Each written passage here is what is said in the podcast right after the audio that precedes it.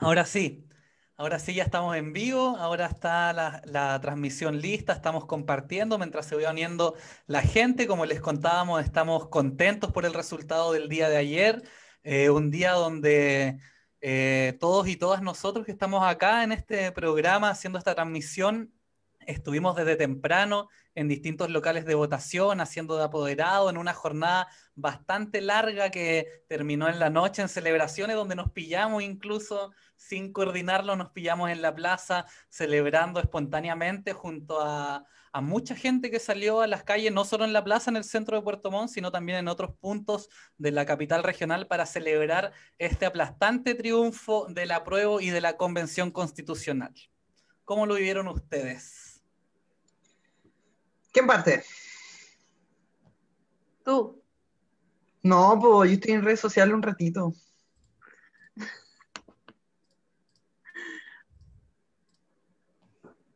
Ya muchachas, ¿cómo lo vivieron? Cuenten, cuenten. Yo estaba congelada porque como que se me pegó la imagen. Entonces estaba así. Yo creo, o sea, hoy día es, como feriado para mí, porque debo reconocer desde lo anecdótico lo importante es que y después me puse a celebrar y estoy así como mala hoy día. Como que mi cuerpo está resintiendo la celebración. Eh, en realidad, claro, yo creo que no, no, es distinto a lo que siente como el común de los chilenos y las chilenas, eh, como esta sensación de que por fin se ganó algo, así como por fin una victoria. Eh, y claro, pues con una mezcla de muchos sentimientos, yo partí muy temprano por la ansiedad, yo creo que le pasó a, a muchas personas también, como de los días previos, haber dormido muy poco, muy mal, y me desperté muy temprano el domingo y desde muy temprano estaba como conectada a redes sociales haciendo el seguimiento de la votación. Y lloré caletas, lloré todo el día, lloraba, veía cosas, veía los resultados en el extranjero y lloraba y escuchaba testimonio y lloraba y me acordaba de historia y lloraba. Eh, porque efectivamente fue un, un, día histórico, pues era como el, el fin de un ciclo de lucha eh, de, distintos periodos, de distintos momentos, eh, que se traducía como en el, en el, fin simbólico de la Constitución, porque claro, la mm. Constitución sigue rigiendo y va a seguir rigiendo hasta que tengamos una nueva, pero es sentir como la caída de las viejas estructuras que tanto daño nos hicieron como pueblo. Entonces fue un día de muchas reflexiones, un día de mucha nostalgia, eh, y de mucho nervio, así como hoy día me di cuenta cuando me desperté en la mañana, como a las 12, que no había comido nada, así como del día antes, eh, porque no estábamos ahí todos pendientes de los resultados. Eso es como en general.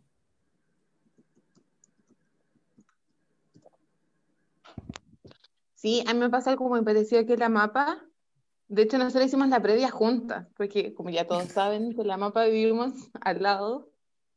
Eh, y con la Nati, que es mi compañera de casa y amiga, estábamos así, ya, bueno, hay que hacer algo porque la ansiedad no me la come. Si éramos como literalmente el hermanito Stuart Little gritando, ¡Es hoy! ¡Es hoy! Ya, esa éramos nosotras.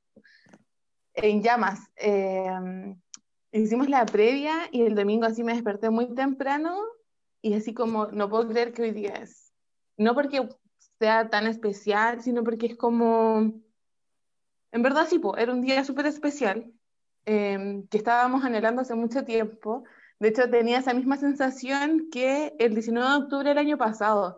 Yo me acuerdo que de hecho estábamos con el Eduardo de la Mapa, la Nati y otros compañeros, el Tomás y la Paula, y dijimos, no puedo creer lo que está pasando, y no puedo creer que este día haya llegado. Y ayer en cierta forma tenía esa sensación. Eh, y además que fue un día donde nos pasaron cosas como muy inesperadas, donde nos encontramos con gente que no había hace de tiempo, reencontrarte con compañeros en la calle, puta, que uno no salía hace cuánto. Como la última vez que yo me acuerdo que salí fue para lo de Antonia, Bar, eh, Antonia Barras, y fue hace la semana antes de la cuarentena total. ¿cachai? Y salimos con la mapa y, vimos a gente y ayer era, fue esa misma sensación, como de encontrarte con gente que no había ese caleta, con una sensación como de euforia en el cuerpo dándote vueltas eh, y sobre todo esta felicidad como igual por mis viejos y por mi familia, así como hablar con mi mamá y decirle, mamá, ganamos, y que mi mamá me dijera, es el 78,25% con el 93% de las mesas escrutadas. Eh, esa cuestión, como esa energía de la gente diciendo así como, loco, por fin se fue esta constitución, la gente diciendo en la calle, onda, se fue Jaime Guzmán. Esa cuestión fue, yo creo que súper cuática para sentirla, para moverla, y fue un día así súper especial, onda, iba a llover, y no llovió, así como Puerto, un par de chubascos y listo. Y así encontrarte en la calle fue, no sé, bacán. Tengo así como imágenes en mi cabecita. Ponte tú la bengala cuando la abrieron, fue así muy bacán, muy esperanzadora. Y efectivamente esto no termina acá, sino que es como la apertura y la puerta de un proceso mucho más largo, mucho más complejo. Eh, y hay que ponerle fichas nomás. Sí, Sí, igual me quedo con eso, que es un proceso que está recién comenzando por una, por una parte, si bien tuvo un, un fin simbólico, por así llamarlo, pero que es el inicio de otra etapa el día de ayer, donde igual fue un día bastante largo. Eh, salí temprano igual hacia mi local de votación en la escuela Los Eucaliptus, estaba ya antes de las 8 de la mañana, me ofrecía vocal de mesa porque mi, mi mesa no estaba constituida, pero eh, me dijeron que había que esperar hasta las 9 porque podía llegar otro vocal, así que ahí estuvimos haciéndole el aguante a los cabros, a las cabras que estaban ahí de vocal esperando. Eh, y empezando un proceso que fue bastante lindo, que lo vivimos ahí en, en los eucaliptus, eh, ayudando obviamente a la gente que llegaba, que llegaba a votar, mostrándole dónde estaban sus mesas, mucha gente mayor en este local de votación. Eso me, llamó mucho la atención y me emocionó porque mucha gente mayor participando y mucha juventud también. Eh, hay muchas mesas en este local que eran mesas mezcladas de mucha juventud y mucha experiencia, como dicen por ahí, eh, mucha gente mayor. Así que una buena mezcla, es una buena mezcla. Y no, fue un, un, día, como les decía, largo, agotador, estando prácticamente todo el día hasta el cierre de mesa. Eh, poder ser parte del proceso mm, igual es súper gratificador en, en, cierta parte. Así que nada, contento. Salí a las 10 de la noche del local, contento, caminando a mi casa, pasé a dejar unas cosas y a la plaza, al tiro, a encontrarse con gente, a, encontrarse, a encontrarme con ustedes. Con la mapa nos pillamos, nos dimos un abrazo. Sí, fue súper emotivo. lleno de emoción. Y después poder encontrarse con más gente que que uno estaba acostumbrado a ver también en las calles, pues si siempre nosotros hemos estado ahí participando en muchas movilizaciones, organizándonos, entonces volverse a, encontrar con esa gente después de tantos meses de pandemia, de cuarentena, en mi caso que antes trabajaba en prensa, en terreno, volverme a encontrar con algunos colegas que estaban cubriendo eh, la celebración, colegas que estaban contentos también por el resultado, entonces todo eso fue una acumulación de mucha alegría, de mucha esperanza, de mucha emoción igual por quienes partieron y no pudieron ver este, este primer triunfo de, de, una, mm, de un partido, por así decirlo, bastante largo, que está recién comenzando. Ganamos el primer tiempo tal vez, pero ahora tenemos que empezar a comenzar, tenemos que comenzar a pensar en lo que viene y yo creo que desde ya, y, y es bastante positivo porque lo he visto mucho en redes sociales, el tema de estar muy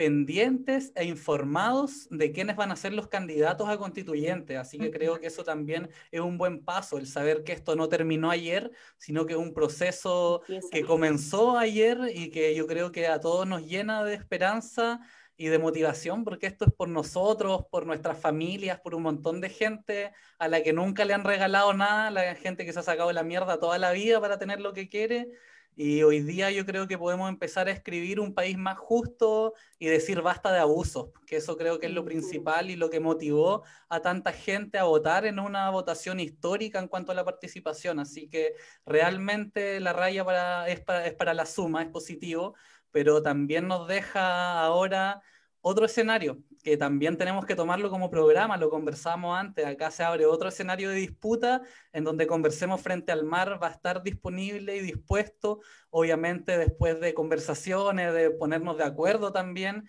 eh, en ser un aporte a este nuevo proceso que se abrió después del resultado de ayer.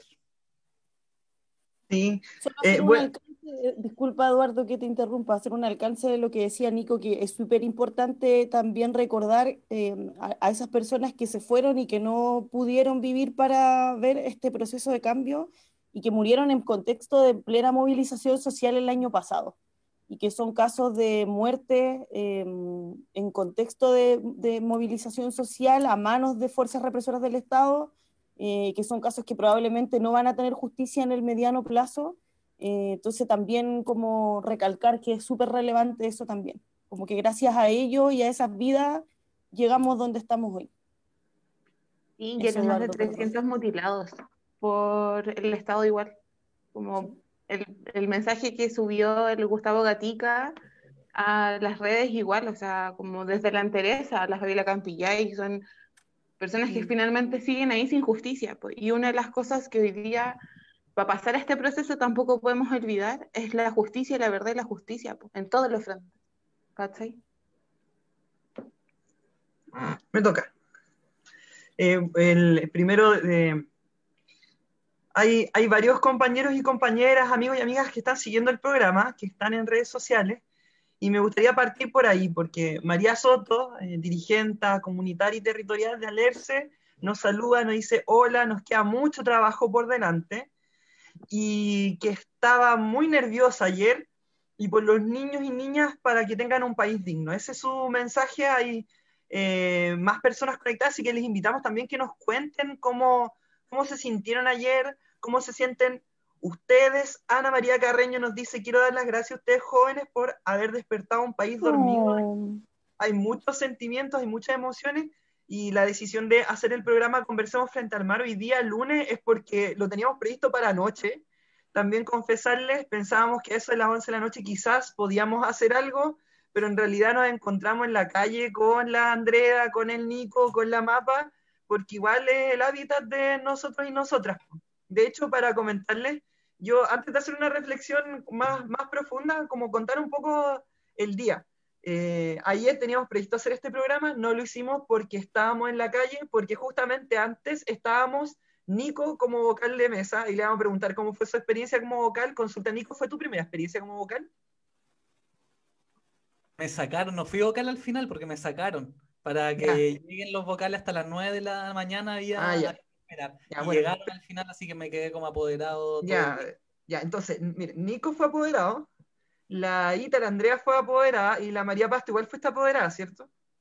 Sí. Igual fui apoderada. Entonces, nos encontramos en la calle, no hicimos programa porque la gente empezó a concentrarse de a poco en el centro de la ciudad. Un centro de la ciudad, hay que denunciarlo nuevamente, que estaba sitiado eh, de funcionarios policiales, de funcionarios militares, intentando incluso que la gente no ejerciera su legítimo derecho a celebrar una jornada histórica.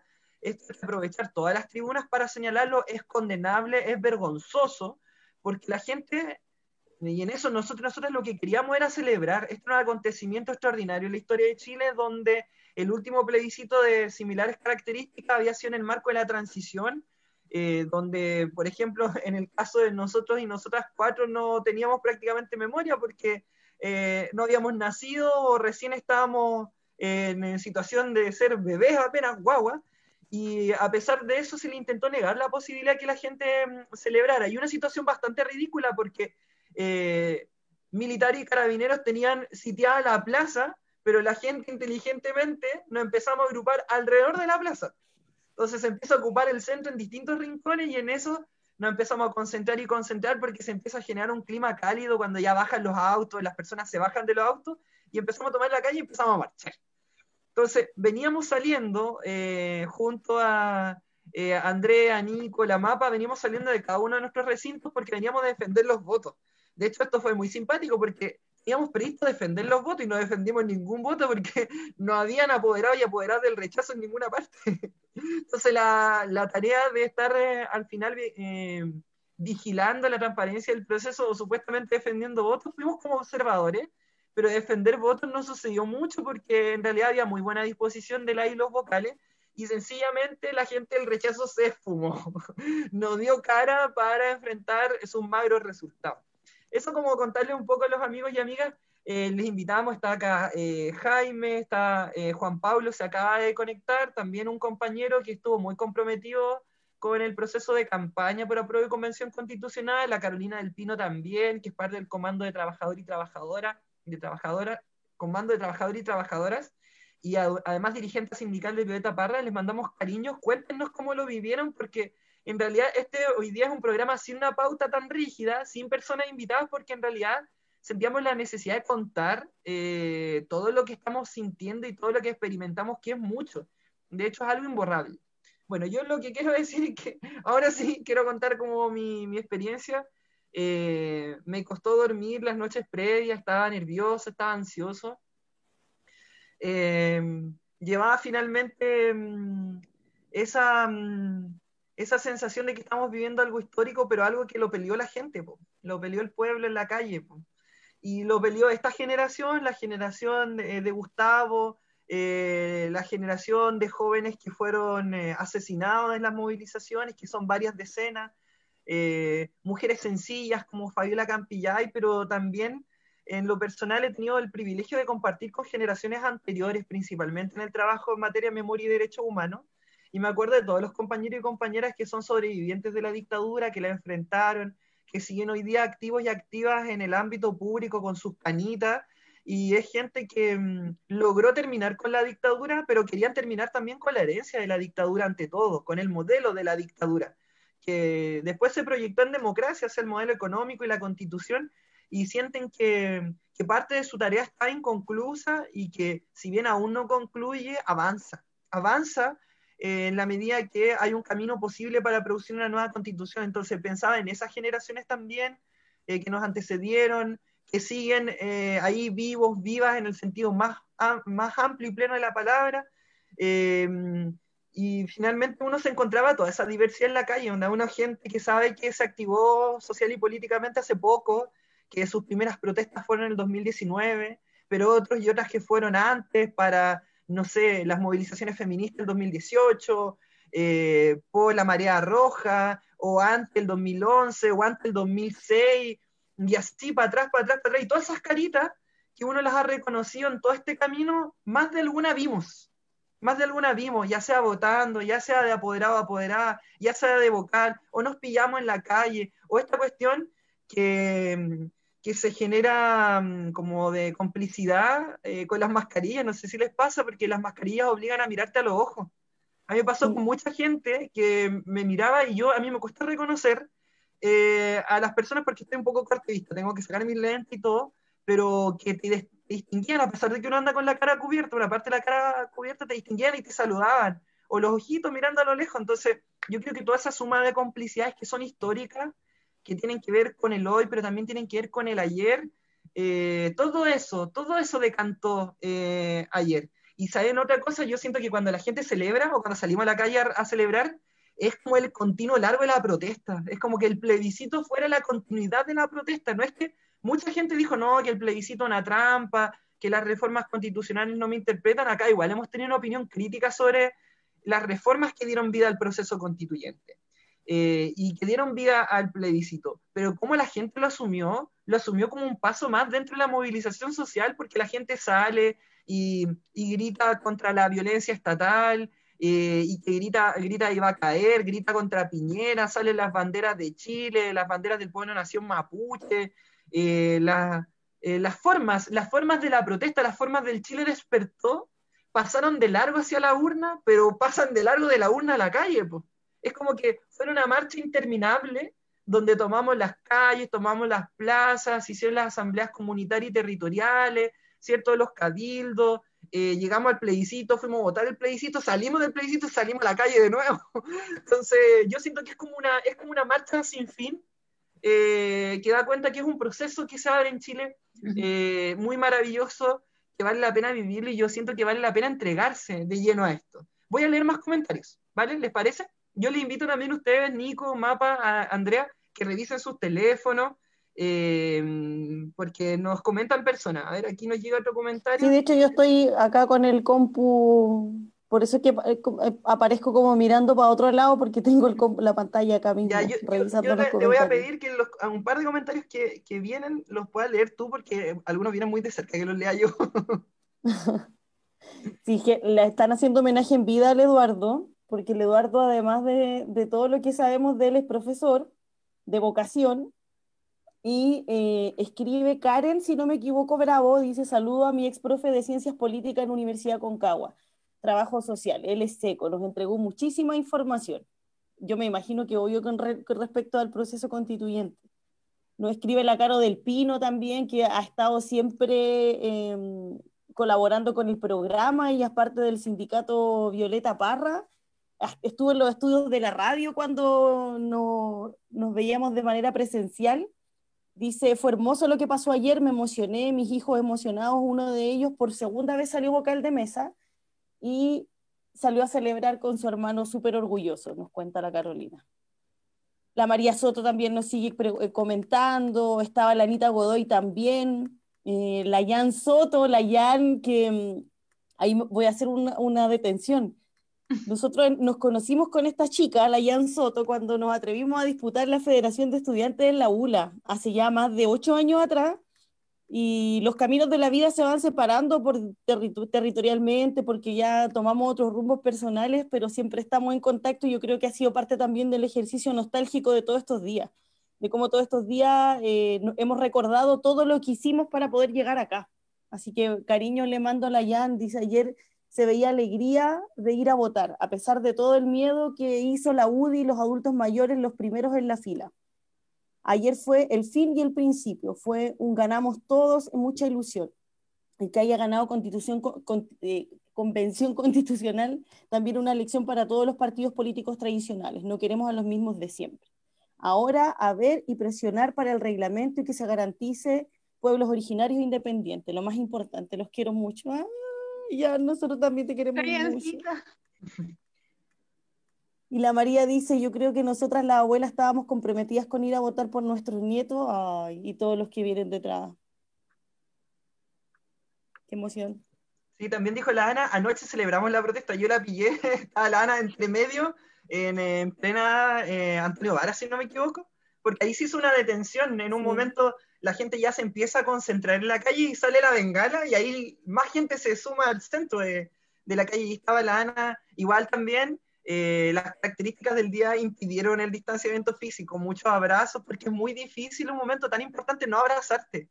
Eh, en eso tuve la oportunidad de encontrarme eh, con la Ana, también con la María Fernanda, por ahí, bueno, nos pillamos muchas personas. Y dice Caro, digo, Caro dice que es Caro, que igual te mando muchos cariños porque para mí la experiencia de ser profe en la Universidad de Concagua ha sido muy especial porque eh, yo llegué allí el año 2019, si no me equivoco, a hacer docencia. Y me tocó la revuelta y me tocó ahora el plebiscito. Y en los dos años he tomado una asignatura de políticas públicas para trabajo social que son fundamentalmente mujeres trabajadoras en su gran mayoría. Y la última clase que hice para trabajo social fue el día antes del plebiscito, o sea, antes de ayer. Entonces me ha tocado esto de que la, la, clase, por así decirlo, quede muy mezclada con lo que está sucediendo. Así que, amigos y amigas, les pedimos que nos sigan comentando su experiencia, porque hoy día estamos en un Conversemos frente al mar especial. Eh, de hecho, le pusimos eh, especial a Pro frente al mar, eh, para, sin pauta, poder conversar de lo, que, de lo que vivimos, porque probablemente tenemos muchas emociones, muchos sentimientos, pero también tenemos muchas reflexiones frente a lo que viene. Oye, Nico, ¿y cómo estuvo todo? A ver, hagamos una, pasada de cómo estuvieron nuestras experiencias en nuestros recintos electorales, mm, cuando votamos, etcétera. Por ejemplo, Nico, ¿tú dónde votaste? ¿Dónde voté? Sí. Yo voté en la escuela diferencial Los Eucaliptus, acá en la colina, arriba de Ejército, y ahí estuve todo el día, como les contaba en un principio, como apoderado, en mi intento de ofrecerme como vocal de mesa, que igual generó risas ahí entre los, compañeros y compañeras que estaban de vocal en mi mesa porque decían, puta, el primero weón que se viene a ofrecer, así, primera vez que se viene a ofrecer antes de las 8 de la mañana, le dicen que no, ¿cachai? Entonces todo al revés, pero ya ahí dándole ánimo nomás a los chiquillos y a las chiquillas para que esperen al final que se pudo constituir la mesa, que eso era lo importante. Em, y ahí voté al tiro en la mañana eh, y después obviamente, como les decía, ayudar al proceso, como tú decías, igual no hubo que pelear votos, no habían apoderado del rechazo, un rato pasó uno como a saludar, pero nada más, entonces después en el fondo era ayudar también a, las muchachas y los muchachos del CERVEL que estaban trabajando ahí eh, orientando dónde estaban las mesas, dónde estaba el baño, la salida y la entrada, porque por protocolo había una entrada y una salida, eh, no se podía salir por el mismo lugar por donde uno entró, había lugares con alcohol gel, entonces también ayudar un poco en esa labor y ser facilitador también de este proceso, que es un proceso muy lindo. Eh, y ya durante la tarde, tarde, noche, ya prácticamente que ya no llegaba gente después de las 7 de la tarde a votar, yo conté tres personas, cuatro personas en cerca de cinco mesas en más de una hora, así que ahí era igual estar con los vocales, conversar. Había un ambiente muy distendido, la verdad, eh, muy optimismo, de mucho optimismo también, se, sin siquiera decir si tú eras del rechazo del apruebo, como que el ambiente era que todos eran del apruebo, o sea, era como estaba de facto. De hecho, por ejemplo, en una de las mesas en las que estuve de apoderado, eh, ganó el apruebo por mucho, pero en, en, comparación al resto de las mesas fue por un margen más pequeño, entre comillas, hubo un poco más de rechazo. Entonces las mismas vocales decían, no, y está en la mesa de Dubái acá en Puerto Montt, de votos del rechazo. Entonces, la verdad fue un ambiente que se generó bastante bueno. Después con los vocales igual en el conteo de votos, cuando había alguna duda con un voto, igual ahí lo revisamos. Y obviamente poder ayudar en el fondo a que este proceso se haya hecho de buena forma. Así que eh, contento y como le dije ayer a algunas personas, felicitar a quienes cumplieron la labor de apoderado, a quienes cumplieron la labor de vocal por sobre todas las cosas, eh, felicitarlos porque sin ellos el proceso no se puede llevar a cabo, así que también eh, son parte fundamental de los cambios que vamos a hacer desde ahora en este país. ¿Quién más quiere contar su experiencia de cuando fue a votar, de los entretelones eh, antes y durante el voto? Yo creo que para muchos la experiencia fue bastante, por lo menos para mí fue bastante similar a la del Nico. Yo voté en la España, esta es la tercera vez que voto en la escuela España. Es chistoso porque las chillas se ríen de que soy fiel a mi escuela, voto en una escuela de niñas. Porque como estudié en colegio de niñas, me toca votar en la escuela España. Eh, y datos freak hice, y dato freak, yo hice el kinder en la escuela de España, pues. Entonces ahí, siempre la línea de la escuela de niñas. Conocías em, esos pasillos. sí, conocía esos pasillos. Em, pero efectivamente no había mucha gente eh, de derecha defendiendo. De hecho, yo en las dos mesas que me inscribí como apoderada, em, que me tocó defender dos, no había ninguno de la derecha. Creo que en el edificio en general había un apoderado, eh, lo cual igual es curioso, o sea, uno esperaba, eh, no sé si ir a disputar el voto, pero sí que se mostrara su tendencia finalmente, que se mostrara qué es lo que ocurría. Em, y en cierta, en cierta forma no ocurrió, es como raro, y para analizar ese fenómeno igual, así como abandonaste el buque el último día, eh, porque igual días antes varios personajes de derecha se habían subido al buque de la victoria, pues como ganamos, esta es nuestra victoria, ganó el pueblo, cuando en verdad no, pues las cosas hay que decirlas como son, o sea, el hecho de que haya ganado la convención constitucional, yo lo conversaba con mi mamá en el minuto post resultados, como que ganar la prueba en cierta forma uno ya se sentía más tranquila, decía, la prueba va a ganar, la cosa es el la diferencia, y la pega es la convención. Eh, porque es muy distinta eh, la postura que tenían varios de derecha, que de hecho el viernes salió un artículo, una columna de uno de ellos, donde decía, lo mejor para nosotros es la mixta, porque nos corresponde como derecha ya un tercio o, un parte de los dos tercios, ya tenemos la, convención ganada. Eh, si bien con eso no significa que ganamos la convención, pero significa que es, como decía la Yencita hace poquito, o sea, es, esto es una lección para los partidos políticos. No hay que volver a ocupar las mismas estrategias, porque en este minuto hay que abrir las oportunidades de, de, votación, de intervención de todos y todas. Em, eso sí me, me, genera un poco de, como de, de, tensión interna, decir como, bueno, ¿qué hacemos hoy día? Porque nos queda ganar la, la convención y ganarla bien. O sea, que el proceso que se viene ahora sea muy parecido a lo que vimos el año pasado, que realmente sea una extensión de la marcha una extensión de los cabildos, de la, opción, de la discusión, em, que yo creo que ha sido lo más interesante de todo este proceso, porque podemos hablar de que no ha existido unidad en ciertos momentos, pero la unidad se ha dado en los cabildos, se ha dado en las asambleas, eh, se dio lo que pasó ayer con un 78% de apruebo y de convención constitucional. O sea, yo creo que con la convención estábamos todos un poco más dudosos de cuánto iba a ser el porcentaje. Y esto igual es un momento de decir, ya, pues, ¿qué hacemos el 26? Que fue lo que hablamos un poco. Si bien el 26 ya estamos todos un poco enfiestados todavía y celebrando, pero ¿qué vamos a hacer mañana? ¿Qué es lo que se viene ahora? Este es el gran desafío que tenemos.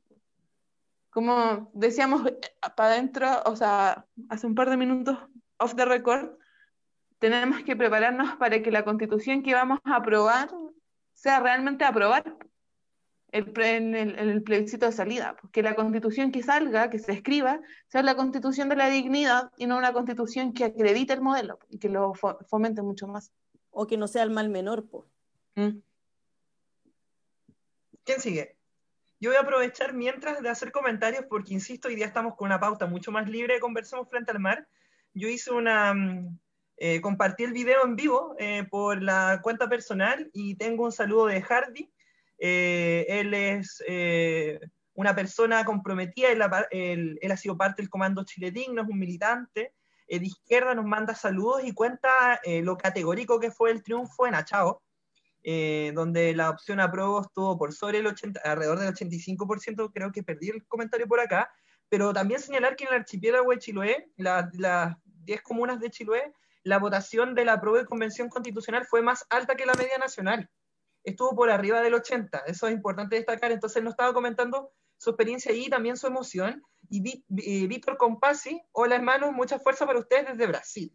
Eh, estoy muy feliz por el plebiscito de ayer. Esto es importante porque eh, la dimensión de los resultados en el plebiscito constitucional de ayer en Chile tuvo repercusión eh, mundial, mundial y latinoamericana. Yo eh, durante la semana tuve la oportunidad de compartir con Marco Terú, que es un amigo, un sociólogo y un comunicador argentino radicado en Venezuela, y me comentaba eso, o sea, había mucha expectativa latinoamericana sobre el plebiscito porque siempre se ha entendido que Chile es algo así como el alumno ejemplar del neoliberalismo en el continente. Entonces, en eso, amigos y amigas, estamos acá recibiendo todos los comentarios respecto de cómo vivieron la experiencia de ayer y también lo que van sintiendo y pensando para lo que viene. Mapa, ¿cómo te fue a ti? Bien, la verdad es que yo llegué como, como una estrella a votar muy tarde, porque como vivo al otro lado de donde me, al otro lado de la ciudad donde me tocó votar, preferí salir de una nomás, como no, para ir en la mañana, volver, después ir y volver, y así como exponiéndome también más de lo que uno ya sabía que se iba a exponer, como que preferí ir en la tarde y votar. Y igual yo quisiera hacer reparo en una cuestión que no tiene mucho que ver con lo que estamos hablando, pero sí tiene que ver con los procesos educativos que se van a venir.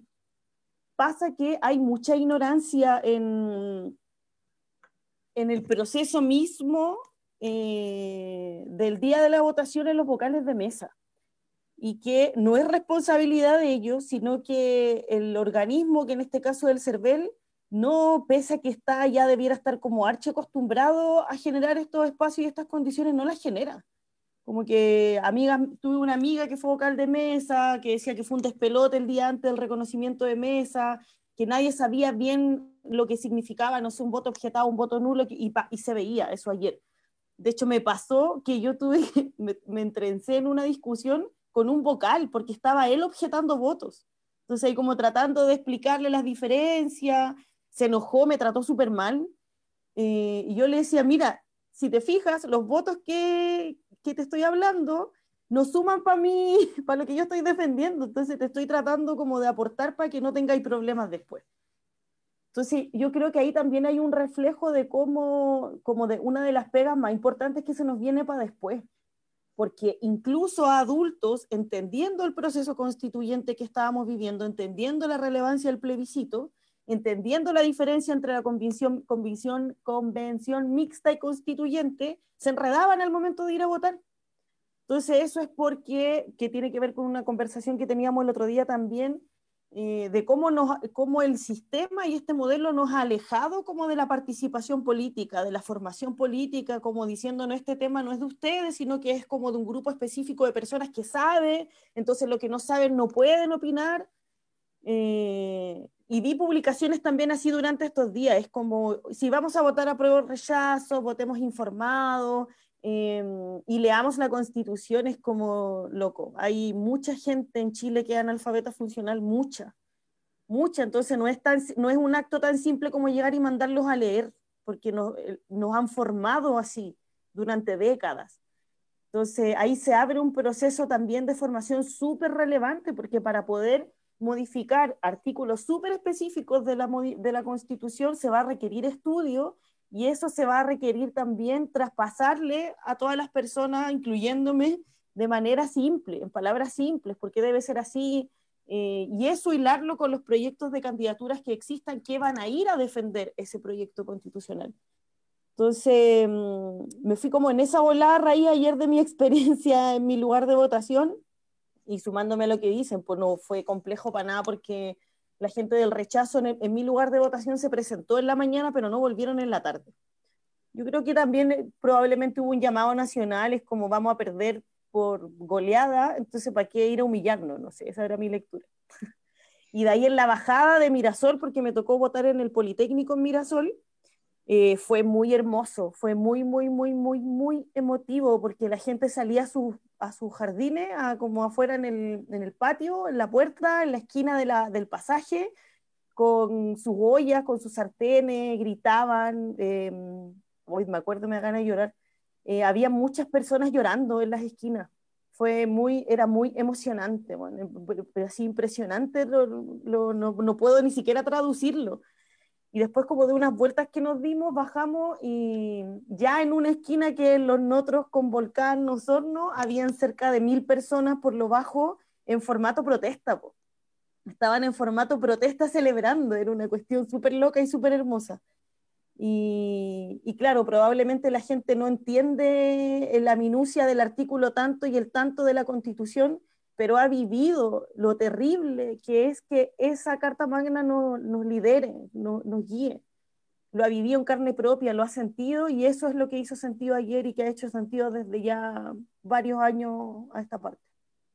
Es que yendo al fondo del asunto, eh, no sé, ¿alguien quería decir algo o me toca? Yo quería decir algo cortito. Es que una cosa que yo siento que no había pasado en las movilizaciones anteriores eh, y en los años anteriores es que muchas veces, y antes, más que muchas veces, antes se veía tan lejana la constitución, tan poco propia, tan poco que afectaba en tu vida, y yo creo que en los últimos dos meses eso se ha derribado. O sea, la gente hoy día es capaz de sentir cómo afecta la constitución en tu vida, ¿cachai? Y yo creo que eso es el proceso de politización que igual se ha vivido en Chile en los últimos años, ¿cachai? Cómo finalmente esta cuestión que es un papel letra muerta para algunos, finalmente sí tiene impacto en la gran parte de la población. Em, y que finalmente, claro, nosotros vivimos con esto del analfabetismo funcional, pero hoy día nos dimos cuenta y uno se, daba, se dio cuenta ayer con las votaciones. La gente sí comprende hoy día y comprendimos nosotros. O sea, sí, muchas veces para nuestros viejos también era complejo entender el por qué había que cambiar la constitución, más allá de que fuera la constitución de Pinocho de Jaime Guzmán. La materialidad de la constitución fue lo que se demostró ayer. Sí, yo, creo que estas votaciones, más que expresar elementos como específicos, tan técnicos, o sea, siempre hay elementos de análisis que son específicos, que son técnicos, pero yo creo que estamos en un momento de hacer los brochazos gruesos de análisis. Para mí, apruebo, ante todo, es aprobar que hayan cambios de fondo en Chile. Es decir, yo apruebo de que en Chile o en nuestro país se abre un proceso de cambio. Un proceso de cambio en un sentido, derecho, justicia social, final los abusos, lo que ustedes han dicho. Entonces, yo apruebo iniciar una nueva marcha, un nuevo camino. Eso es, lo central. Respecto a la convención constitucional, si bien hasta el concepto es, es complicado, yo creo que igual es una tremenda muestra de sabiduría política de nuestra gente, de nuestro pueblo, de la inmensa mayoría del país. Porque ojo, que el voto de la, de la convención o del órgano constitucional se llamaba así las dos opciones, convención mixta constitucional y convención constitucional. Es decir, eran dos votos donde habían dos palabras compartidas en dos votos. O sea, era un voto donde tú te podías confundir. A pesar de aquello, la votación del apruebo fue prácticamente la misma de la convención constitucional. Entonces, sí hubo un esfuerzo de informar eh, que hicieron distintas personas, pero también un, esfuerzo de informarse de la inmensa mayoría del país y que eso se exprese políticamente en el voto. A mí me llamó mucho la atención porque claramente en los órganos hubo más blanco y más nulo, pero muy poquito, muy poquito, y se mantuvo, insisto, la distancia que hubo entre apruebo y rechazo, entre convención constitucional y convención mixta, a pesar de lo mañoso que quedaron redactados también los nombres del órgano. A mí me pareció mañoso inclusive cuando se dio el acuerdo por la paz y la nueva constitución que desapareciera la expresión asamblea constituyente y que se pusiera convención mixta constitucional y convención constitucional parecía que todo está armado para confundir a las personas. Y a pesar de ese intento de confundir, los resultados de la prueba fueron casi idénticos a los resultados de convención constitucional. Y eso también da cuenta una señal de fondo, porque lo que decía la bajada de convención constitucional órgano constitucional compuesto en un 100% por delegados y delegadas electos directamente por la, por la ciudadanía. Era algo así la, la, expresión. Y eso dice algo muy claro del que busca la mayoría de Chile. Lo que se busca es un proceso para producir nuevas reglas del juego donde las personas tengamos la participación más directa posible, sin intermediarios o sin, como se dice, los mismos de siempre. Entonces, si bien siempre falta educarnos políticamente, para mí fue una demostración de avance en educación política de la inmensa mayoría del país, como se dio, por ejemplo, el segundo voto. El segundo voto podría haber sido más reñido. De hecho, mucho se, dicho, mucho se dijo que la expresión mixta podía eh, confundirse con que es mixta de géneros. ¿Se acuerdan, no? Mixta en participación de hombres y mujeres. Al final, en la urna, casi nadie se confundió respecto de eso, porque, insisto, la diferencia entre apruebo y rechazo fue prácticamente la misma entre convención constitucional y convención mixta. Eh, María nos dice, yo creo que nosotras las abuelas estamos comprometidas con ir a votar por nuestros nietos y todos los que vienen detrás. Y Juan Santana, a Juan, si no me equivoco, lo conocimos en el 2013 en otra experiencia. Fue emocionante ver a mi gente de Chiloé motivados y ansiosos por lograr un gran cambio. Amigos y amigas que están siguiendo Conversemos Frente al Mar, coméntenos con total libertad cómo lo vivieron, cómo lo sintieron bueno, yo voté en la escuela Licarayén, yo vivo en La Paloma, en Soldoriente específicamente. Vivo a unas 3, 4 cuadras de mi centro de votación, que es la escuela Licarayén, que está eh, a la altura de eh, la PDI, del cuartel general de la PDI de acá. Y fue simpático porque yo tuve una conversación temprano con mi papá, porque nosotros vivimos juntos y él vota en el Liceo de Hombre, y él me decía, estás saliendo tarde si quieres estar en, eh, a las once y media en el Liceo Hombre. Ahí les voy a contar por qué tenía que estar en el Liceo Hombre. Y dije, no, no, si yo voy a llegar y me voy a demorar poco. Llego y no había una fila de dos cuadras. Habían dos, habían dos cuadras de fila. Lo bueno sí es que la fila no avanzaba lento y se evitaba por las personas responsables del proceso de que se sature de gente adentro de los recintos. Entonces me demoré muy poco en votar, pero la fila era dos, de, dos, de dos cuadras.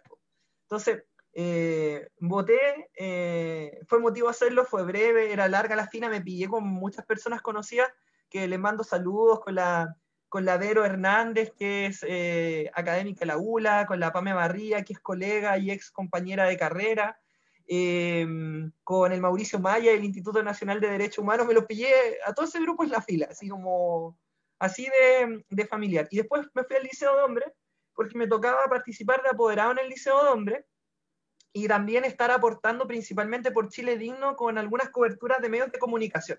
Es decir, tenía que estar afuera para si había prensa que quería hablar con gente vinculada a los comandos, porque yo fui parte del Comando Chile Digno con, con la Andrea, también hizo una colaboración María Paz, principalmente como eh, en algunos diálogos.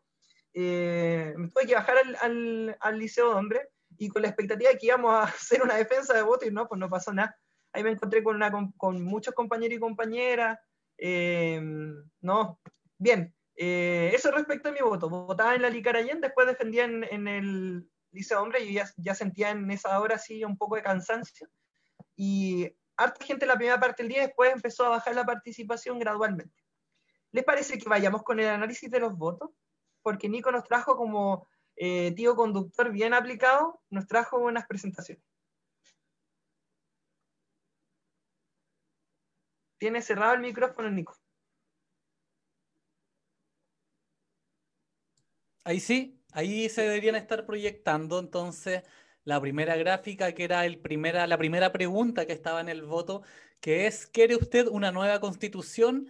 eh, que finalmente, y esto según la información del último boletín entregado por el CERVEL hoy día, con ya prácticamente el 99.3% de las mesas escrutadas, si no me equivoco, el porcentaje es para la prueba un 78,27%, que es un total de 5.886.421 votos, mientras que el rechazo tuvo solamente un 21,73%, que es la expresión de poco más de 1.600.000 votos. O sea, realmente creo que acá hay una, hay una amplia ventaja. Eh, lo dijeron medios internacionales también con adjetivos como aplastante, em, como arrasa el apruebo, entonces creo que igual es una buena señal eh, a nivel no solamente nacional, sino internacional de cómo se ha visto este proceso eh, en nuestro país. No sé si quieren comentar igual algo sobre esta lámina o pasamos eh, a la otra. No, yo quiero pasar, hacer un comentario porque recibí una pregunta de un de un amigo que es profesor, si no me equivoco, es docente mm, eh, del sistema escolar, dice, estimados, a propósito de estos mismos datos, ¿qué lectura le hacen a que la derecha no haya tenido los 3 millones de votos que usualmente obtiene? Yo quiero hacer un comentario porque también me dedico a eso, desde el punto de vista como el análisis político y electoral. Yo creo que acá hay dos cosas importantes. Eh, una es que hubo sectores de derecha, como bien señalaba la Andrea, que intentaron de subirse al carro de la victoria. Es decir, de comprometerse con la opción de la PRO y empezar a hacerlo anticipadamente con tal de que no fuera eh, el apruebo la señal también del desfonde del gobierno o el desfonde de la derecha. Y hicieron todo lo posible para que se evite de que el apruebo sea una señal contra el gobierno o una señal contra la derecha. Entonces en eso empezaron a hacer el cruce eh, hacia el campo del apruebo. Yo creo que las declaraciones de Piñera anoche lo dejan muy en claro y los días anteriores, eh, que miembros del gabinete lo hayan hecho también, la figura eh, de Lavín, lo mismo, intentar desactivar el triunfo popular y transformador vinculado a la prueba. Entonces, hay votos de derecha también en la prueba. Eso eh, también hay que decirlo. De hecho, dentro del millón seiscientos mil ahí hay una base muy dura de derecha. esta, parte del voto, esta parte del voto histórico de, de derecha. Hay que analizar también más en detalle de si hubo abstención de votos eh, de, derecha. Porque es interesante que el aumento de la participación, porque si bien la, participación aumentó ligeramente, en algunas comunas aumentó dramáticamente. Comunas populares con mucha abstención, que venían arrastrando mucha abstención, aumentaron un 10% hasta arriba de un 20% en algunos casos la participación. De hecho, creo que el, caso más eh, ejemplificador y más esperanzador es el caso de La Pintana, donde la participación fue muy por sobre de la mitad de las personas habilitadas para sufragar y donde la PRO estuvo alrededor del 90%. Entonces, si bien aumenta un poco la participación, sí hubo comunas donde la participación subió mucho. Entonces hay que ver dónde pudo haber bajado, por ejemplo. Entonces yo creo que principalmente la, la, derecha no obtiene su piso de alrededor de 2 millones de votos porque hay votos en el apruebo de derecha y hay que ver si hubo abstención eh, también eh, vinculada, vinculada a la derecha. Eso quería hacer respecto del comentario que nos llega para estar en interacción con los amigos y amigas que están siguiendo este Conversemos Frente al Mar con pauta libre. Sumándome lo que dice Ledu antes como de pasar, igual sería interesante analizar cuáles son como el por qué se da el voto de derecha dentro de la prueba. O sea, hay partes eh, como más liberales que han hablado de eh, la necesidad del cambio, pero también la necesidad de la mantención del modelo. Claro. por ejemplo, el mismo Longueira que dice, aquí hay que votar a prueba y hay que votar convención constitucional, porque finalmente eso es lo que nos va a permitir a nosotros mantener eh, y rigidizar un poco más lo, que se lo que se venía ya trabajando y otras áreas también de empezar a decir de que el sentido común chileno está abriéndose, de que se rompieron ciertas eh, enclaves, ¿cachai? Del sentido común y podíamos abrir hoy día una nueva sentido de transformación. bueno, y de hecho hay, hay algo muy concreto que señalar, que, que, es posible que se estén disputando votos que tradicionalmente votan por la derecha. Mm. Ah, así de sencillo, que estén, eh, que estén susceptibles de inclinarse por otras posiciones también. Sí, que, yo creo que eso pasó harto. Yo conozco eh, gente de derecha que ha votado por la derecha desde el 2000 en adelante fácilmente, pero que en esta, en esta pasada estaban por el apruebo y por la convención constitucional, pero no por un tema de convicciones de derecha, por así decirlo, sino, bueno, y tal vez no corresponden estos votos tal vez a la derecha más dura, sino a esta derecha más progre, por así decirlo, a esta, a esta nueva derecha eh, un poco más, más liviana tal vez, pero que sin embargo se cuadra, por, por, se alinea por votar por Sebastián Piñera en unas elecciones, no tiene problema. Pero sin embargo también están disconformes con el resultado también de lo que ha sido los gobiernos de derecha, los gobiernos de concertación, en el fondo con el modelo. Entonces creo que ahí eh, el discurso de ellos, por lo menos porque hablé harto con estas personas, porque en un primer momento yo me acuerdo, no sé, el año pasado cuando hablaba con ellos me decían puta, es que nueva constitución para ser Venezuela. O sea, eso ellos veían a Boric, a Gabriel Boric o cualquiera del Frente Amplio del Partido Comunista, y era ver a Maduro, ver a Chávez, eh, y, y, era real, porque uno de repente piensa que esa puede ser una caricatura, pero era real, había un miedo. Entonces también había que hacer ese trabajo de repente con gente que no es tan política tal vez como nosotros, que nos gusta la política, que conversamos todas las semanas de política, eh, entonces también había que hacer eso con esa gente, explicarle qué era eh, exactamente, qué significa una prueba, qué significa una convención constitucional. Y el hecho de empezar a quitarle un poco de piso a los políticos tradicionales también es algo que pega en esta gente de derecha progre, de derecha light, no sé cómo llamarlo, la verdad, pero es un discurso que también pega en esta derecha no dura, por así decirlo. Entonces creo que también hay gran parte de esos votos que están ahí, que no necesariamente se van a reflejar después en las elecciones de eh, abril del otro año cuando sean las municipales, por ejemplo. No, no es que la izquierda acá ha subido, yo creo que eso hay que dejarlo un poco al margen en un plebiscito de este tipo. Sí, todavía está por verse. Yo quiero hacer otro comentario al respecto. Esto es más profundo, sí, estamos igual en un programa más, más relajado, relajada, pero señalar de que la fuerza que tiene la movilización eh, desde octubre del año pasado eh, y la crisis que tenemos del sistema económico, del sistema político y de cómo se organiza la sociedad en, este contexto, que es una, es una sociedad neoliberal con una determinada democracia limitada, etcétera, es que lo que ha sucedido durante los últimos años es que pareciera ser que un mito de Chile em, se termina por destruir, que esta idea de que éramos una sociedad de prosperidad y de oportunidades. Mm.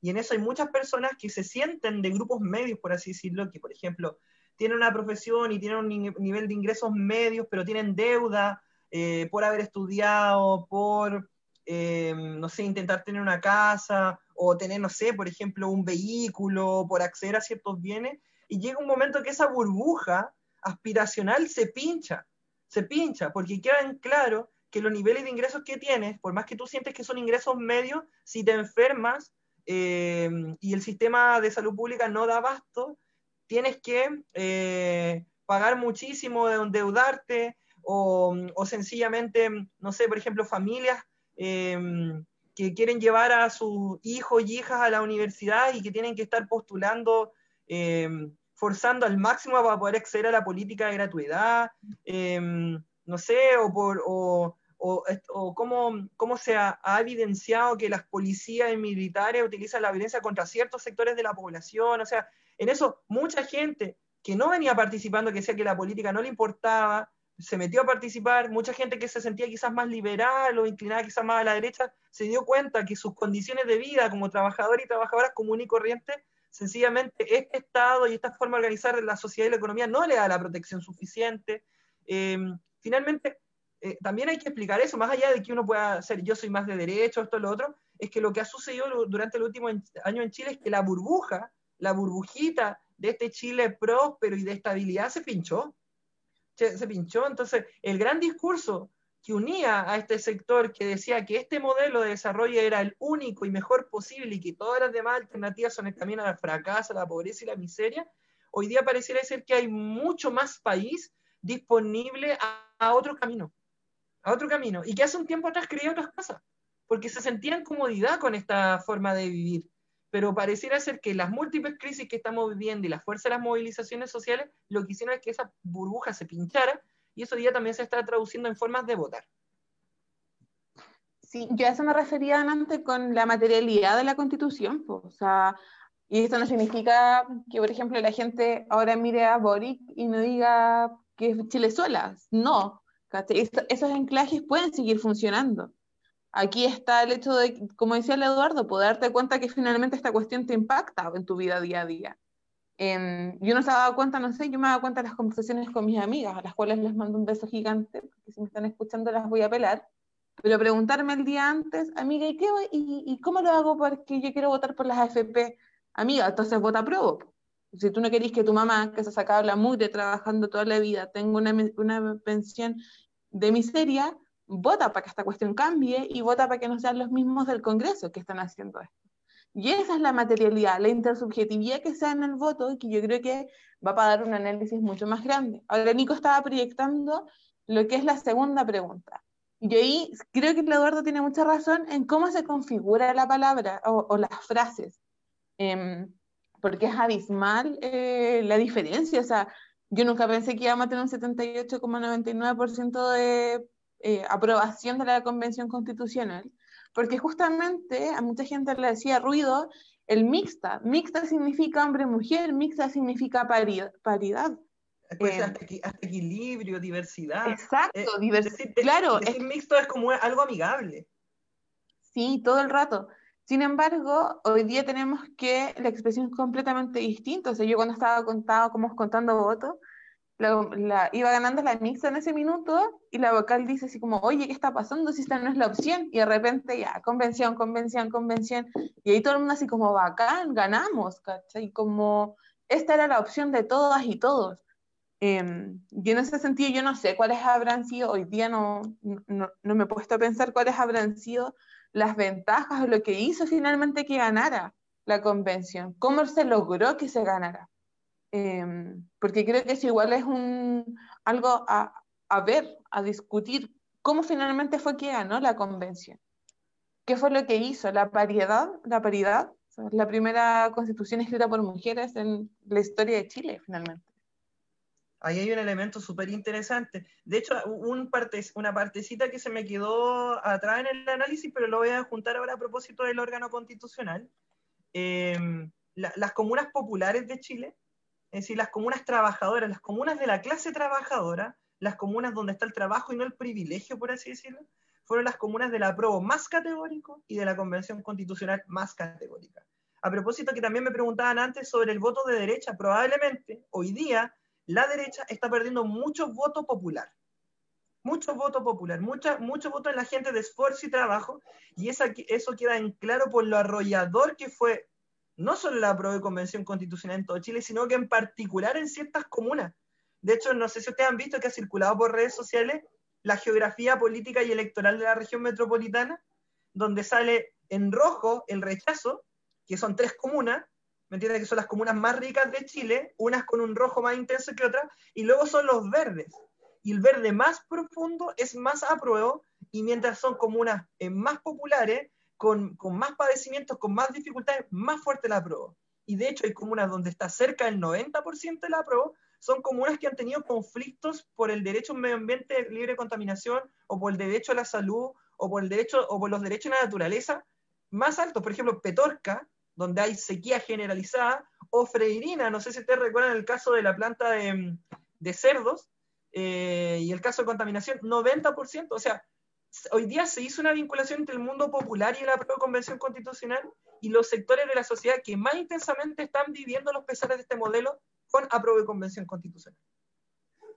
Sí, y ahora, como ya que mencionaba, igual las comunas donde el apruebo fue más fuerte, eh, también, digamos, las comunas donde ganó el rechazo, que son solamente cinco comunas en todo Chile, en la región metropolitana, las comunas de Vitacura, Los Barnechea y Las Condes, que en el fondo sabemos que ahí viven probablemente la mayoría de los parlamentarios que, han perpetuado el modelo que nos tiene como estamos.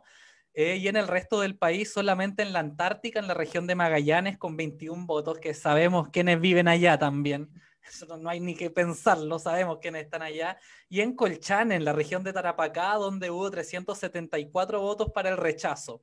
Eh, y en el extranjero solamente ganó en Emiratos Árabes, donde obtuvo el 51,22% de las preferencias con tan solo 21 votos. Entonces, igual Eh, bueno, esto es una radiografía que se, se, contrasta plenamente con lo que hablamos recién, donde están estas diferencias sociales, económicas, medioambientales, en el fondo de derechos básicos muchas veces que nos tienen en disputa.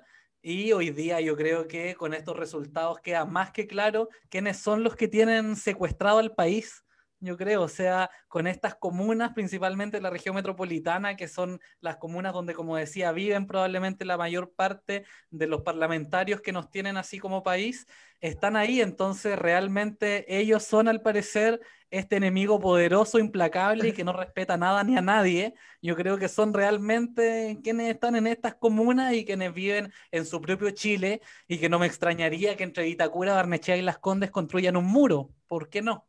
tal vez puede ser, puede ser una opción. No sé, pero una, una observación solo a, ese análisis. Sí, pues yo comparto plenamente que la polarización política de la que tanto nos hablaron durante todos estos años no existe. Po. Es como, en realidad está polarizado cuánto, ese 20%. Así como que insisten en ser mayoría además, como de querer eh, desestabilizar el país y amenazar con un montón de cuestiones y de mitos lo que sí, yo no cantaría victoria tan rápido en torno a cómo la derecha puede perder cancha. Yo, yo creo que efectivamente lo va a hacer porque hubo un quiebre del sentido común eh, en las personas en torno como a los intereses de esta, de esta elite, como de, de esta clase rica y privilegiada. Eh, pero hay que ver, hay que ver en la próxima elección cómo le va, sobre todo en, la, en las elecciones comunales, que son donde hay un, un un intercambio material todavía por votos. O sea, hay un Ceremi en la región que ya está haciendo campaña. ¿Para qué va a ser candidato? No sabemos. Y lo está haciendo por medio de una fundación regalando completo en las poblaciones. Entonces, no sabemos qué tan arraigada todavía están esas prácticas y hasta dónde están dispuestos a llegar. Eh, y, de, y cómo la necesidad va a ser tal en esas personas en ese momento, en el entendido de que la pandemia va a seguir, que se van a sentir agradecidas y van a votar nuevamente por agradecimiento. Entonces yo creo que hay cosas que hay que ir terminando todavía como de, de zanjar, pero sin duda alguna la derecha en Chile perdió cancha, o sea, eso sí. ¿Qué tanto? Yo creo que no lo vamos a saber hasta la próxima elección, pero de que fue aplastante el resultado de la prueba y del rechazo y la, la convención constitucional, lo fue, así como sin duda alguna. De hecho, yo quiero tomarme eso que dice la María Paz porque ya vamos de cierre, queríamos hacer esta edición especial que no va a ser ni el, ni el inicio ni el fin del análisis, porque lo vamos a ir profundizando, probablemente vamos a hacer también un programa el día miércoles con algunas voces sociales. Eh, lo que dice María Paz de no cantar, no cantar victoria yo creo que es algo súper, súper importante, muy importante, porque lo que se votó ayer es a habilitar un proceso para producir una nueva constitución, es decir, la nueva constitución no la tenemos, por, por, por un lado, y por otro lado, el órgano que va a producir la nueva constitución. Es decir, las personas no la sabemos y además ese órgano tiene reglas y son reglas que no son del todo favorables para los cambios. De hecho, una, es un órgano que funciona por regla de dos tercios más uno. Y en eso es lo que va a intentar hacer los sectores que están comprometidos con este modelo, yo no diría tanto derecha, yo diría las personas que están comprometidas con que este modelo siga en sus bases fundamentales, lo que van a intentar hacer es llegar a más del tercio más uno, contarle que toda la nueva, la nueva constitución se tenga que negociar junto a ellos y ellas. Es decir, que en su posición de minoría puedan fijar los términos del proceso o puedan delimitar el proceso. Entonces, se vienen, como dice María Paz, las elecciones municipales, pero también se viene la elección de delegados y delegadas para la Convención Constitucional, que es una cuestión clave. Hoy ya mucho se habla de que yo no quiero, por ejemplo, es algo que uno lo escucha en su familia, etcétera, que se dice, yo no quiero que los políticos hagan la constitución, ¿de acuerdo? Eh, podemos decir que los políticos son como los políticos profesionales o la élite política profesional. Pero si, si yo pongo un independiente frente a un político profesional, en un independiente hay un gran empresario, que puede ser fuera de la élite política profesional y que pueda decir lo mismo, yo estoy en contra de los políticos, pero es un gran empresario. Como puede haber una mujer dirigente sindical que también es independiente y que también critica a los partidos. Ese gran empresario no tiene el mismo interés para producir la nueva constitución que esa dirigente sindical. O sea, hay muchos elementos que están instalados, por ejemplo, la crítica a los partidos, la crítica a la política tradicional o la defensa de los independientes, pero no es lo mismo, insisto, un independiente que va a defender los intereses del poder y la riqueza que una persona independiente que va a defender cambios profundos, por ejemplo. Entonces, ¿cómo, finalmente, qué tipo de liderazgo se construyan, qué tipo de demandas se instalen? finalmente para producir qué tipo de constitución y cómo se vote por cada cual, eso lo vamos a ver en abril. De hecho, yo, como no quiero cancelar la discusión ahora, pero sí tenemos que ir cerrando el programa, anticipar de que Conversemos Frente al Mar se va a hacer cargo íntegramente de toda la discusión que viene de cara a la elección de delegados y delegadas para la Convención Constitucional. Acá vamos a estar discutiendo sobre los contenidos que debe tener la nueva Constitución, lo vamos a hacer a escala territorial y vamos a intentar también que pasen las voces sociales, territoriales, comunitarias del mundo transformador que también puede ser, muchas de ellas, legítimas candidaturas para la Convención Constitucional. De hecho, yo podría decir que dentro de las, y los invitados que han pasado por Conversión Frente al Mar, no sé, el 90% estuvo hasta las tantas ayer, porque votó, defendió votos, estuvo haciendo análisis en medios de comunicación, estuvo expectante con los resultados, le costó dormir. Y también de ese mundo, ¿por qué no? También pueden provenir personas que tengan legítimas aspiraciones de ser representantes de la futura Convención Constitucional que hayan pasado ya por Conversemos Frente al Mar, así que como Conversemos Frente al Mar nos vamos a hacer cargo de eso. Eh, y es el sello de la etapa que viene porque sabemos, como ha señalado ya Nico, Mapa y Andrea, de que evidentemente nuestra gente da una señal de fortaleza y de claridad política con la votación de ayer, pero también hay muchos nudos por desatar todavía y mucho también no está dicho aún. ¿Les parece que pasemos con unos comentarios de cierre para que nos despidamos? Sí, precisamente eso, en eso estábamos. Ahora, para que empiecen, chiquilla, Andrea, Mapa, algunas palabras para ir cerrando ya esta edición especial.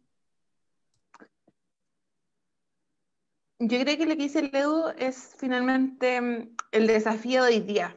después de la celebración, eh, queda mucho por analizar por los números. Estoy totalmente de acuerdo con la mapa cuando veíamos, cuando ella habla de finalmente qué es lo que se nos viene ahora. O sea, se nos viene ganar, ganar, ganar la convención, se nos viene también ver la cancha chica de las municipales, porque es la cancha chica para la presidencial, que también es muy importante, no hay que dejar de vista.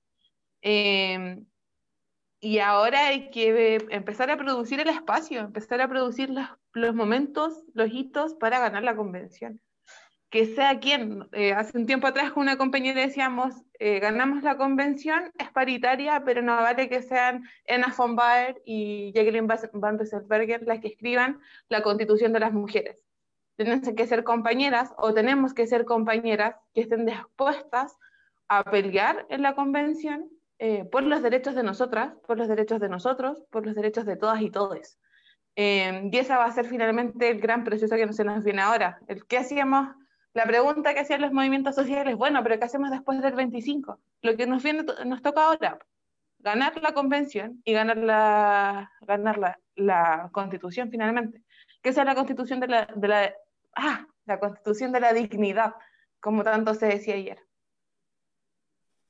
Sí, yo creo que ahora una de las tareas inmediatas es como entender de que hay que seguir trabajando lo mismo y más así como si ya veníamos luchando mucho, como organizándonos, eh, incentivando la participación en todos los espacios, hoy es aún más relevante porque entender que este es un proceso que, mm, que va a tomar su tiempo, que es fundamental que ahora estemos muy activos, eh, que no se pueda abandonar la calle por ningún motivo, porque esta constitución nos sigue rigiendo hasta que eh, haya un plebiscito de salida y después se oficialice. Entonces, desde ahí van a, ver, eh, van a seguir existiendo violaciones a los derechos humanos, va a seguir existiendo impunidad y las luchas que se han levantado durante todas estas décadas no se pueden abandonar por el triunfo de ayer. Se abrió un proceso sumamente esperanzador, em, una victoria, así como que de verdad era súper necesaria el incentivo moral, pero no hay que quedarse dormidos en los laureles ni quedarse en el incentivo moral porque nos merecemos mucho más. Nico.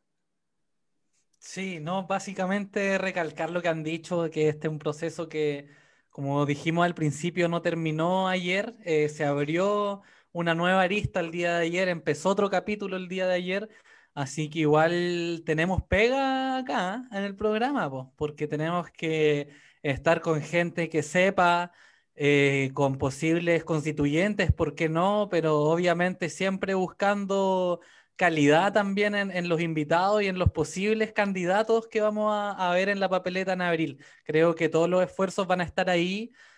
Eh, me quedo también con la alta participación que espero que sea también la oportunidad para que nos deje de, de dar miedo a hablar de política a los jóvenes porque pasa mucho que dicen política, ay no, y la, por ladrones, y sí, es verdad, pero lamentablemente esos ladrones son los que siguen haciendo la política y los que nos tienen así. Entonces, eh, yo creo, y por lo visto ayer también en estas conversaciones con, con gente que estaba em, facilitando el proceso, siendo vocales, sentí eso en el ambiente, de que de a poco nos va dando menos miedo la palabra política, menos miedo participar y espero que eso se refleje, por supuesto, en abril y para eso también lo vamos a reflejar nosotros durante todo este tiempo en los diversos programas.